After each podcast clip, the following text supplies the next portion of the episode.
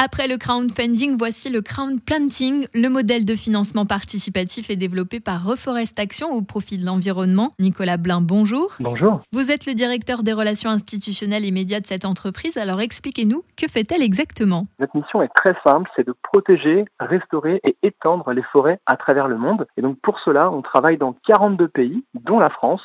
Et dans toutes ces zones-là, on va créer des projets de protection de forêt, de restauration de forêt. On va reboiser des forêts après la déforestation humaine ou après les cyclones, par exemple. Et on va également faire de l'extension de forêt et ainsi agir durablement face au changement climatique. Comment ça fonctionne? On fait des partenariats avec des structures locales qui peuvent être des entreprises sociales, des coopératives, des ONG ou encore des municipalités. On va soit les accompagner à définir un projet à partir de rien ou bien les accompagner à renforcer un projet existant, donc un accompagnement à la fois technique, mais aussi un accompagnement financier, parce qu'on fournit donc des fonds à tous ces acteurs locaux.